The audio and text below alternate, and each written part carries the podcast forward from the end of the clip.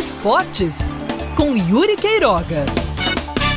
Até onde o empate com o Remo e a eliminação das chances de acesso ou de classificação para a próxima fase da Série C pode impactar emocionalmente no elenco do Botafogo nesse jogo contra o Paysandu? Por que, que eu faço essa pergunta? Porque essa partida, se o Botafogo tivesse vencido o Remo, ela poderia ser um confronto direto valendo vaga ou permanência ali no, com o sonho da classificação para o quadrangular do acesso. O Paysandu era uma, um time que tinha começado a rodada com quatro pontos de vantagem para o Botafogo. Se o Botafogo vencesse o jogo, manteria esses quatro pontos de desvantagem e com a partida direta poderia diminuir para um e chegar na última rodada até com chances de ficar ali entre os quatro primeiros colocados da chave. Isso não vai acontecer mais. Agora o Botafogo vai enfrentar o Paysandu com apenas uma intenção: livrar-se do rebaixamento e tem chance de resolver a sua vida já nessa rodada. O Botafogo tem 19 pontos, o Ferroviário também tem 19 pontos, está à sua frente nos critérios de desempate. O 13, que está abrindo a zona de rebaixamento, tem 17. Então, se o Botafogo vencer o Paysandu e o 13 empatar com o Vila Nova, o Botafogo já vai para a última rodada tranquilo. Não vai se classificar nem cair precisa ganhar esse jogo para então ter uma situação mais tranquila na última rodada e impedir decidir a sua vida num clássico. Quando a decisão cai para um clássico, por mais que você seja o mandante, tudo se complica.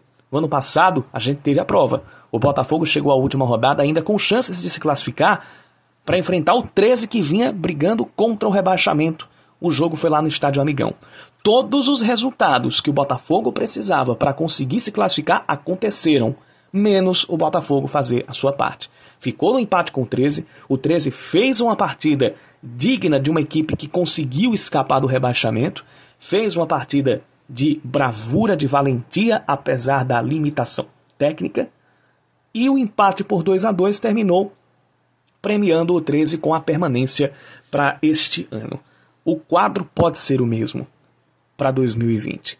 E o Botafogo tem que torcer para isso não acontecer. Porque se chegar numa última rodada, num confronto direto contra o rebaixamento, contra o 13, por mais que o 13 tenha hoje mais limitações técnicas que o Botafogo, nós estamos falando de um clássico. E neste ano, o clássico tem sido mais favorável ao 13, especialmente nas horas decisivas. Foi assim na semifinal do Paraibano e foi assim na nona rodada do Campeonato Brasileiro, quando o 13 ganhou por 2 a 0 e àquele momento a gente desenhava que o Botafogo estava em parafuso, caminhando a passadas largas rumo ao rebaixamento.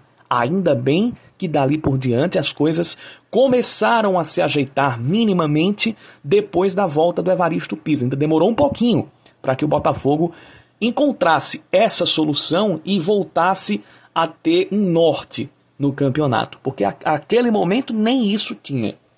Então, a missão do Botafogo, já que agora não pode mais se classificar, é manter-se psicologicamente preparado para tomar o jogo contra o Paysandu como uma decisão, para resolver a sua vida jogando fora de casa contra um time que está brigando por vaga. Agora, isso pode servir de motivação e pode servir também de pressão a mais para os jogadores.